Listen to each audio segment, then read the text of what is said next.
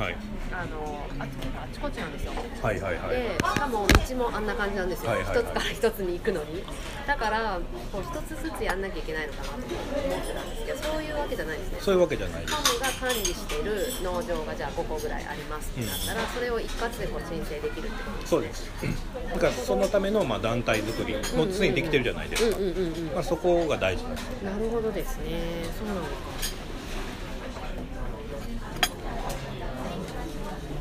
ございます大丈夫ですプレートでよろしいですかで単品とセットございます単品で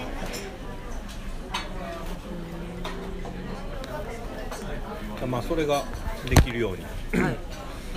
やれればうんうんすぐに認証は取れると思います。わかりました。あ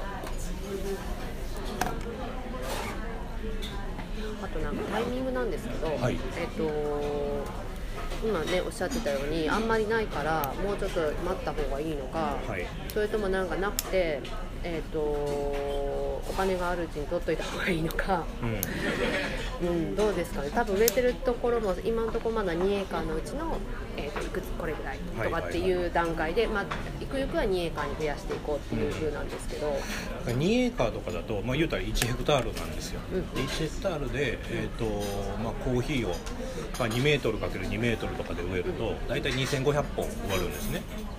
でコーヒーの木1本から、まあ、少なく見て 200g の生豆が取れるとん。するとその 2, ヘ2エーカーの中で、えー、と大体 500kg のコーヒー豆が取れるってことなんですよで500キロの豆に対して35万円の、まあ、認証料を与えると、キロなんかいくらになんねんとああなるほど。考えるとやっぱちょっと現実的じゃないんですよねやっぱり、うんうんうん。確かに。でやっぱ少なくともうんそうやな。なんか1コンテナでも言ったら18トンうんうん。ぐらいを毎年コンスタントに取れるようになっていくと、えっ、とどのぐらいですかね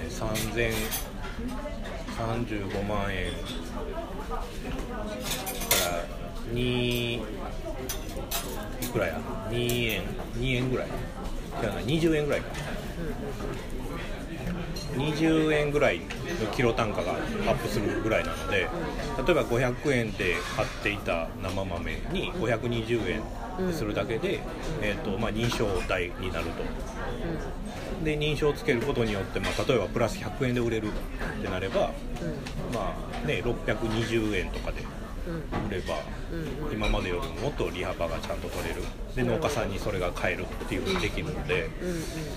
でこれがね500キロとかになるといくらいくらなんねやろ、えー、と1000いくらとか多分そうなってくるのでそうなるとちょっと現実的じゃないんですよね、うんうんうんっていうところで、まあ、量がどんどん取れてくれば取れてくると確かにいいのはいい、ただ今現在お金としてあるのであればトレーニングっていう意味で、あの別にそれを報告するようないですけど女性団体にあのトレーニングっていう意味では多分農家さんたちに頑張ってもらった方がありかなという、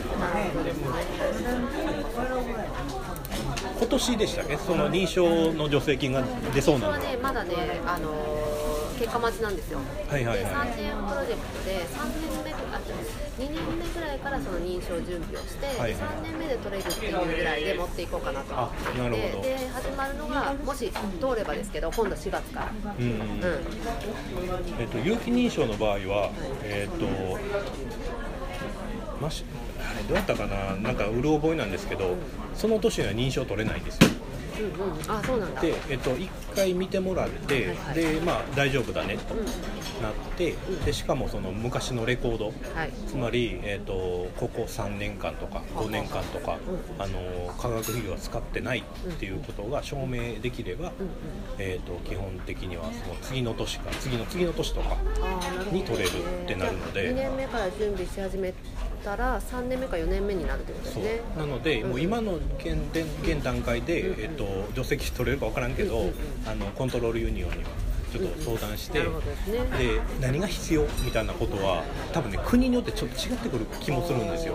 なるほど。なのでそこら辺聞いて、えっとまあ、予定をもお話ししちゃって、うん。だからまあ3年間プロジェクトで2年目に申請して3年目に取りたいとか。うんうんうん。でそれが可能かどうかとかって聞いてみるとあのじゃあそのためにはこれやっとこう先にとかっていう話は。そこら辺は無料でコンサルしてくれるはずなのでなるほど。なるほどですね。それでいけると思いますよわかりました。今ねこんな感じです。この間あのセンターができてはいはいはい。あ。これ完成したんですセンター。むっちゃ立派。そう立派。そしすてごいな。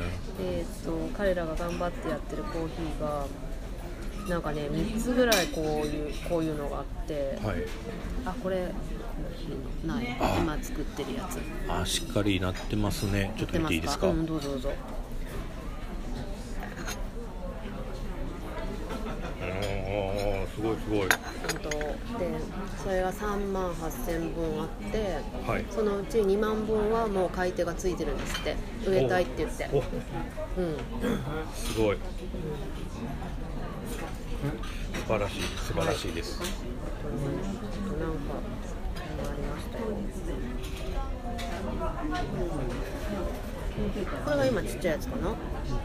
うんうんうんうん。うん、はいいやー頑張ってるな。頑張ってやってまししたこんな感じのが3頭3頭あってうん。手作りでこれもうんうんうんうん。うんうんやってます。いやその一番最初に見た時の苗場より全然ちゃんとしてるしあそうですか。でなんかコーヒーの苗木もすごい健康そうやからうんうん。うん多分そのなんていうんですかねカカリングって言われるちょっとこう品質の悪いのを、うん。のけていってるのもちゃんとやってるんやと思う今度は山本さんに怒られないように頑張ってやるって言ってた。あとねなんか村の方の写真撮ってきたその切っちゃった村。はいはいはい。切っちゃった村も、えっと植えたのとは別に自分たちで苗作りを今してるんですよ、ああ素晴らしい。そうそんでどれだっけな。あのあそこのコミュニティ景色良かったな。うんですうね、ん。これはもうそうかあの自分たちで決めてましたもんね。バナナの方にも植えようかなとかって。そうそうそうあこれそこの村であここれは白菜これ今みんなでやってるやつなんか順番で水やりとかやってますってあ言ってました、素晴らしい。でその苗場はどこにあるんですか？苗場はねあの本当みんながよく通る場所、はいはいはい。えっ、とどここに作ろうかみたいなのおっしゃってたじゃないですか。あそこです、ね、ああそこにね。うんうんうん。あ作ってすごいすごい。状態でやってましたあと茅の方もね頑張ってやってましたよ。茅の方今日今回行きたかったんですけどね、ん。行けなかったな。そう。でなんか山本さんのあれとかフェイスブックの写真とか見せたらみんな超テンション上がってた「いつか!」とか言って。茅はどこだっけな。会いたいな。茅は私10 10月末かな、10月末に行ってちょっと世帯調査をやらせてもらって、はいはいはい。でコーヒーすごい植えてますねあそこ。むっちゃ増えてます、ね、うん。あのーなんか全部で54世帯かな、はい。あるうちの。30あ動脈村の中。動脈、はいはいはいはい。39世帯がコーヒーを植えていて、うんうんうん。いやほとんど植えてんなと思って。そう。でまあ大きもうほとんどが彼らに売ってたりするのであの、小さなあのグループで売ってたり。でしかも多分プロダクトとしてちょっとずつうん。自分たちで焙煎したりとかしているのやで、ってましたね。まあ、まだすぐにこう大成功とまでは言えないけど、うんうん。まあ一つクリアかなと。でジニアスコーヒーが、はいはい。がそこに加工場を作るんですよ。あのカヤー州に。うんうんうん。でガヤー州の州政府とあのメモラン MOU を結んで、えっと、土地もはいここを使っていいみたいになったので、そこにいろいろと入れてそれこそ研修センターみたいなのとか加工場と県でやっていくって言ってるので、そうかなんかそういう話は聞きました。あのジニアスがあれするっていうのは進出というかするっていう、でまあなんかいろんな会社をそれこそシターコーヒーとか、うんうん。あのヨアガンのなんていうかな仲買人みたいなのとか、うんうん。いろんな人連れてったんですけどやっぱあのねジニアスコーヒーが一番なんか、うん、ちゃんとやってくれるかなって。いうのでであのウティロさんとおリーミヤさん、うんうん。あの2人のなんていうかな働き口みたいなのもちゃんと用意したかったので、ああなるほじゃあジニアスコーヒーにこの前あのどうお二人はというともうあの、えっと農家さんに指導するのがティロさん、うん。でその買い付けとか、んうんここら辺に関してはリーミヤさんが、あのやってますよ。言ってたので、はいはい。まあ徐々に徐々にはよくはなってるかなと。なるほどですね。あうちの店も買ってるんですよあそうそうそう、はい伺いました。そうですか。ちょっとだけど、あれ店ってメメルキューレうんホテルにうんそうそう変わったんですですよね、うん。いやこの今回そういえばそこ泊まったんですよ一日、え本当に、うん。行けばよかったと思って、もう本当ですよ。よ夜着いて、うんうん。でうんそう。残念。全く全く気にしてなくてで上戸に聞いたら新しくなったよねみたいな。そうそうそうメルキューレのところのホテルだよって言うから、うんうんうん。え？ってなって。そうなんですよ。で彼この間来てくれて、うんあの安田さんと一緒にね、はいはいはい。でその後に彼帰ってその次の日かなんかにあのこういう商品も置いてほしいみたいな。あのあの部下たちですよね、はいはいはい。が来ていろいろ置いてきましたよ。ね。うんどうぞどうぞっつって。うんさすがと思って。いやさすがですね。転んでもただでは起きないそ感じだった。うですねか。なるほどね、今度ぜひ増やしてください。もうなんかね、前のところとは全然間違うんですけど、うんうんまあ、家賃も全然違うんですけど。そうこれ皆さんさん送りましたっけこれ？見ました。あそうか。うんうん。めっちゃ会いたいなもう、ねほんまに。元気そうやな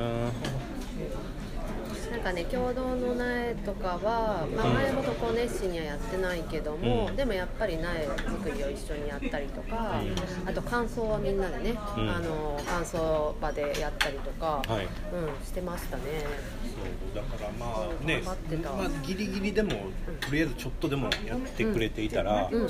あのまあ、ジニアスが入った時に多分すごく動きやすくなると思うので、そうですね。そこですね、うんいやでもすごいなと思っていや同白の方々は、やっぱ村の雰囲気というか、がもうなんかすごいこう 風通しがいい感じの村なので、なんかすごくこうワークショップのしがいがあるとか、プロジェクトのしがいがある村ではあるんですよね。でえー、と八重村村の方はやっぱりまだまだちょっと閉鎖的な部分があるのでこう農家さんのこのリアクションとか、でコミュニティのリアクションとかっていうのが例えばワンテンポツーテンポ遅れるのは遅れる、ただなんかやってると、彼らなんやかんや見るので例えば苗場とかやってると見たりするこれはやってるやん。でちょっと買いたいとか、自分のとこで植えたいとか、うんまあ、ちょっと結構個人集落としてはまとまってるけど、個人主義的なところが結構ある村なのかなっていうのは結構思うそれぞれの村の特徴ですよねそうだから、まあ、すぐにはうまくいかないけど、まあ、今回もそのたまにこう随時リーミヤさんからあの今の八重ブラ村のコーヒーみたいなっていうのを着せてもらうんですけど、まあ、しっかり育ってるところはなんかもう結実もしっかりしてるのであとはまとめ役を、まあ、ティロさんにしっかりやってもらうみたいなっていうのができれば、まあ、徐々には広まるかなというふうにはなるほどなんかティロさんの方が職人気質じゃないですかそうですね、なんか俺がやってみてるでみたいなのだからちょっと時間もかかってるのかなっていう感じがしました、うん、あのみんなに俺についてこいどんどん引っ張るで、という感じじゃないので、彼自身でも自分の教会の土地にうん。苗場とか。そうそうそう。お茶とか。あそこはもう彼の自慢の土地なので。そうそうそう。でも言うたら彼も個人主義なんですけどだからあそこをこうガッと引っ張っていけれる人がいるかっていうとまあなかなか作りづらいけどもそんなリーダーシップを作ってしまうとまたそれはそれでそれに合わない人も出てくるので、もうそこはもうティロさんに任せるわっていう風な感じではありますね、うん、ね。やっぱりどうなるかな今後、でもなんか私が行った時は多分山本さんのプロジェクトやられてから何年かな数年経った後ですけど、でもなんか新しくやっぱり植え植えた人とかいっぱいいてあそうなんですうん、か、そうそうそう。あの頑張っ頑張ってとか本当に徐々に広がってる感はありますよね、ただからまあゆっくりでいいのかなと思ってるのでただまあライレンピーとか、まあ、陳種の方はもうせっかく今助成金があるっていう段階で一気にガッと進めてあとはそのなんかこう回る仕組みを作ってあげる必要があるのでまずはそのファーミングテクノロジーというか栽培の方法とかはザベッタンがな分かってですごいところはまザベッタンがある程度こう引っ張っていけれるっていうあのコミュニティの権威力があってであとはそのマーケットのところっていうのが多分まだ誰もその信じて出れない本当に売れるのかみたいなところがあるのでそこをもうジニアスコーヒーとかの言うたら今もうコーヒーをすでに買ってますみたいなところの人がしっかりとなんか農家さんの前で話すことができればあ大丈夫やなという風になれると思うのでそこまででいけれるまで、まあ、もうちょっとゆっくりとやっていけれるといいですね。なんかそのバイヤーさんもねあの農家さんとこう直接会ってはい。っていうのが一番こう説得力があっていいっておっしゃってたじゃないですか、それも大体どれぐらいの段階なんですかね。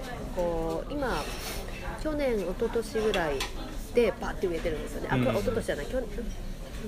去年か。ね。去年。ぐらいでパッて植えてて、はいでまだちっちゃいですよね、うんうんでもともとあったのはもう100キロ200キロ単位でしか出てないような感じなんですけど、やっぱり今のやつがもうちょっと大きくなってきてからですかね。その方がいいですね、うん。ただ、えー、と今あのコーヒーちょっと終わってるじゃないですか、あのライレンピーの村の中で、あれを、えー、と買ってあげる。うんうん。全部。はい。でそれがそれをまあ言うたらバイヤーさんの前でなんか売買するみたいなところを見せてあげるだけで、見たらその一農家さんだけなんですけど、まあ、見せなくてもいいかその農家さんが勝手に広めてくれたりもすると思うんですけど、この値段で売れたよっていうことが分かれば、結構わーっと広まるんじゃないかなと。なるほど。えっとじゃあまあ今の段階でもいいし、そうですね。動脈村の場合はもうすでにコーヒーが終わってたので、えっと、もう買うというふうにしてでその後にジニアスコーヒーに来てもらったんですけど八重浦村の場合はもうほぼコーヒーがない状態だったので今あるコーヒー20 10キロとかその数量を、えっととりあえず買いますと。で買ってその後にその時にジニアスコーヒーに来てもらってで農家さんに説明してもらう。言うたらまだ全然育って2年目とか。ああじゃあ今ぐらいの感じですはい。よね、、3年目とかその時に来てもらったので、はいはい、でそれジニアさん来てくれるんですかね。えっ、と読んだら言ったら大丈夫ですか？遠いからなとか言ってチャイコさんめっちゃ渋渋ってましたけどね。遠いよなみたいな言ってた。言ってました。社員校行ってもらいたいんですけどね。あいつダメかな、まあ、忙しいからな今まあでもちょっとラブコール送ってみますそうですね。でまああーでも彼やな。彼以外難しいな。でまあそのウゲトンは多分行かない、でも行けない。でしょうね。ヘリとかあれば来てくれるかもです から社員校さんにお願いするのがいいかな。その彼の部下その下につく人間っていうのがまだいないんですよ。うーん。なるほど。だその買い付け専門みたいな人間っていうのが他にいればその人でもいいと思うんですよね。なるほど。だからジニアスコーヒーとしてバイヤーとして来ましたっていうことがコミュニティに広まるっていうことが大事なので。そうですね。そうかそうか。うんうんうん。買ってくれるとっていうね、はい。あれが。そのなんか希望みたいなところをちゃんと皆さんに植えてうんうん。でえっ、とまあちょっと時間かかるけどもうちょっと頑張ろうっていう風になってくれると、なるほどですね。ちょっとチャイコさん聞いてみよう。気がしますねはい嫌がっても来てみよう来てやーって、うん。わかりました。ありがとうございます。うん、でもなんかいいですね。なんかもう去年もうまくいって。あそうだ今年あの誰でしたっけ？あの人。えっ、と石石上さん？あはいはいはい来はったあの今います。あ今ちょうど。あそうですねそうそう。そううんうんうん。ああいいな。それ行くんですよとか言ってたので。あ本当に？マジっすか。うん、山本さんでもそう3年授業がもし取れたら勝手に私専門家に入あれてますから、わいかりました。もう、はい。もう喜んでいきます。ありがとうございます。もうね、でも。懸命うちのスタッフがね、そう、ウザベッタンをはじめ、うん。めっちゃ頑張ってくれてるのいでや。もうそれですよ。ねえ本当になんか私こあの実はあそこ国軍の駐在があって入れなかったっていう話しましたっけ？あの建設中に、えー、と今すごい近くでドンパチやってるんですよ。あのはいはいはい。ロヒンギャとかっていうのがはいはいはいはいはい。で、えー、とそこに人員を輸送するための拠点みたいなので国軍がバーって一回あの大連邦に押し寄せたてえでそういうのがあってちょっとまあ知らないふりしようかなと思ったんですけどいやこれででも大使館に言わなくってなんで言わなかったんだとか言われたら困るから、まあ、来た時にすぐ言ったんです。よ、でそしたらもう法人立ち入り禁止って言われてな半半年ぐらいからずっと入れなかったんですよ。え。ー、そうそうなんですよ。でそれ終わった後にもう雨季になっちゃったからうん。入れなくってで結局だから建設中ほとんど行けてなかったんですけどえそれっていつですか、去年？去去年年のねえーっとねえーっと雨季のあ違う違う違う雨季始まる前ぐらいだから5月とか4月5月の辺だと思います。わあそううんうんなん。や、であってで大使館の方からいいよまあもう許可しますって言われたのも本当雨季の始まり時期で、はいはい。だからもう全然入れなくて、うんでこの間11月30日に落成式やったんですよ、はい。センターの。だからもうすごい久しぶりに行ったんですよねでもうずっとできてなかったからどうかなと思ったけどセン立派なセンターは立ってたしああやってうんそうそうそうもうすごい感動しちゃっていやさすがですね彼ら。すごいわ。すごかった。本当すごい感動しました。いやーやっぱすごいなもうなんかね、やっぱ陳州って、うん。やっぱりすごい独特な感じもあるんですけど、うん。ずっとやっぱり彼ら、そのなんていうんですかね、その NGO だとか、そのはい政府のサービスとかにアクセスできてなかったので、もうこのチャンスは逃しちゃいけないみたいな、い。すごいこう情熱があるんですよね。うん。だからうん、やりがいはありますね。そのまあ今ほんならそのロヒンギャ関連のことでの被害というかはい影響はない大連ですね、ピアノなさそうないですね。はい。うんそもそも国軍の駐屯地がある場所なので、うん。やっぱりあの行きやすかったんでしょうね、はいそこが。はいはいうん。はい素晴らしい、そうそう。あそうだ。最近あの、えっと、去年行った時に あの2日かけて行った時に、えっ、とコーヒー以外に植えるものっていうので、まあ、こんにゃくやろうぜとか、マカデミアやろうぜ、はいであのちょっとこう標高が低いところ行ったじゃないですか、バイクで、はいはいありました。うんうん。銃声が聞こえてたとこそうろね。そうそうそう、んはい。あそこってうーんとなんかどうなんですか？あのコミュニティ自体もコーヒー植えようで、まあ、植えてたりとかここに植えようみたいなの決めてたじゃないですか、はいはいでそれ以外にえっ、とごごまじゃないわえっ、と胡椒とかはいはい。カカオとかうんうん。やりませんかみたいな話になって、はいはい。実際にはどうなんですか、えっ、とですね、カカオはなんかいろいろ調べたんですけど、なんか苗をその他人谷の方まで取りに行かなきゃいけないみたいな話になってて、ちょっと現実的じゃないっていうので、この間あのたまたまその運営とと話をして、うん種持ってるからあげるよって言われて、でそれをいただいて、まはいたちょっと実験してみようかなとは思ってるんですけど、うんうん。でえっとだからねあのまああの去年からいろいろと僕も調べてて最近あのバニラがええんちゃうかとおお。そうあのいろんなバニラ専門家この京京都にもいるんですけどバニラ専門家が。方いらっしゃるんですね。すごいな。うん。でその人とかに、あの話を聞くとその人はあの、まあ、京都大学の、まあ、先生を、アジアアフリカ研究所みたいなところで先生やってて、はいはいはいであの JICA の案件とか自分で書いて、んで京都大学として出して、はいでえっとインドネシアのデータン地域っていうのが、まあ、言ったら泥の隅のおおはいはいはい。よくあの地面地下火災が起こる地域。なんですよねだから言ったら地面から煙が出る。でそれはその地下に埋まってるそのえーえーと炭とかピピートっていうんですか？うんうん。が、あのーまあ、火災になる、まあ、そういうのが問題やから、えー、とそれを再生していこうというので、えー、とコーヒーとうーんとバニラを。うん。で、まあ、あと植林もしてるんですけど、はい。でそのバニラって今実はすごく今価格がいいんですよ。えどの国のお菓子屋さんも使うもんじゃないですか、でヤンゴンでも多分使えるんですよね。うんで軽いんですよ。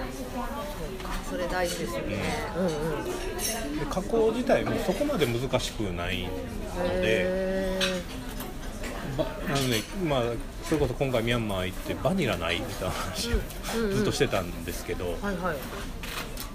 なんかあれば苗があれば、あれも言うたらあのえっといちごと同じなんであこうそうそうこ次々それでバニラって何ですか？木ですか？えっと何？ララン。はい。へえ知だから今もう来年日などこなりにしてもなんかいっぱい木あるじゃないですか、うんうん木にこうくるくる。あそうなんですか。あの巻きつければいいへらしいので。え知らなかった。なるほどなるほどでなんかあの受粉は自分たちの手でやらないといけないですね、虫がいればいいんですけどなかなかいないと思うので自分たちであの手で受粉はさせるんですけどただそれだけなんで。うーん。なるほどですね。最近なんかあバニラの可能性をあるんじゃないかななるほど。へえそうだからちょっとバニラの苗をもしなんかどっかあるようだったら、うんぜひ。調べてみます。ああとそうだカカオは、はい。なんか運営くんが言ってたのはなんだっけなあのーなんだっけえっ、と赤道からあんまり離れすぎずできないで溶岩でやってみたけど全然ダメだった。標高が低いとできやすいんですよね。でねでそういう話もしたんですけど、うん。いや低いところでやったけどあれは多分赤道と関係あると思って彼は。あるかもしれないのは確かにあるかもしれないですね。だからどこまでできるのか、うん。まあ試しで見るとねわからないところなんで、うんまあ、何とも言えないんですが、えっと、フィリピンは、はい。えっと、それこそ本当に山奥の標高高いところに一部標高が低い 1000m 以下 800m ぐらいのところがあってそこではできるんですよ、はい。ボンボンなってまして。あそうですか、はい。だからまああと雨の関係とかもきっと雨量とかきっとあるとは思うんですけど、まあ、それだけじゃなくて、まあ、いろんなものを植える中のカカオみたいなんでもしやれるんならやってもらえればなとなるほどなるほど。ますマネ触れるっていうからちょっとやってみます、うんはい。うございます。絶対でもところからお聞きしたいところい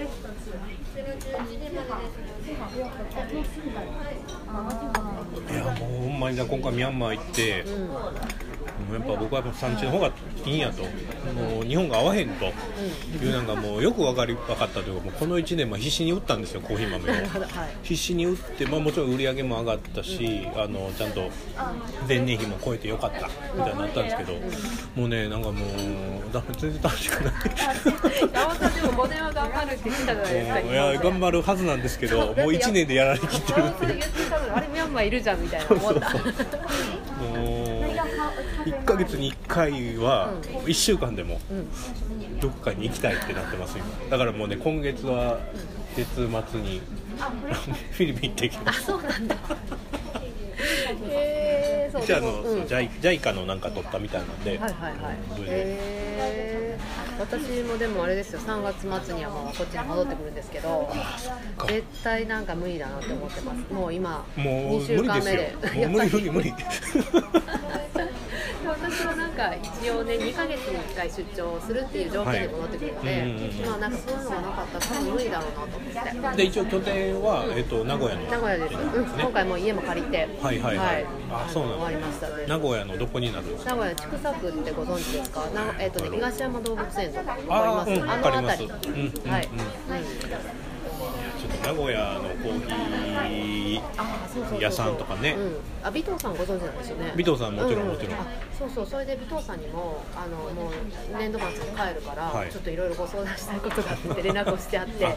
やできることだったらなと思って。もうあの人はむちゃくちゃいい人ですね。暑いですよね。暑い。でもう今もう本当に順調に伸びていってるみたいなんでかうんうん。あのお店も変わって。はいはい。そうですよね、うん。ポピーだっけ。そうですそうです、んんうん。で東モールに来てくださったんですよ。去年に。はい。はい。はい。夏ぐらい。うんうん。であのもうやっぱりなんか実際に見た分もうんうもうしっかり売りますって。そう。ですそう。ねでもミャンマーはもう来てるじゃないですか、はいはいそうですです。今度はもうあのあそこのライレンピーまでまあ行ってもらって。ああいいですね。そう。でやっぱりあの尾藤さんはなんかただただコーヒー豆を買って売るっていうのはしたくないと。ちゃんと思いがあるとかうん。なんか理由があるとかストーリーがあるものをどんどん売っていきたいって考え方の方なので、うん。うん、やっぱりこういった方に売りたいですよね。そうですよね そうそう。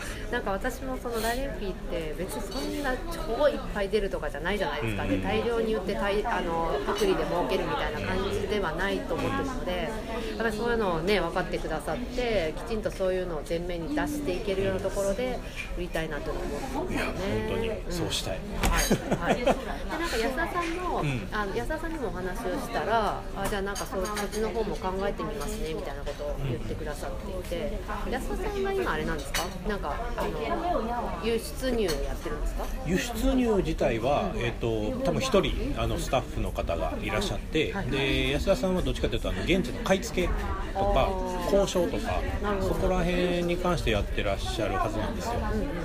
でそれこそ今日坂本さんがカッピングとかやっててキャッピング会とか。うーん安田さんが？そこで、うん。ああそうなんだ。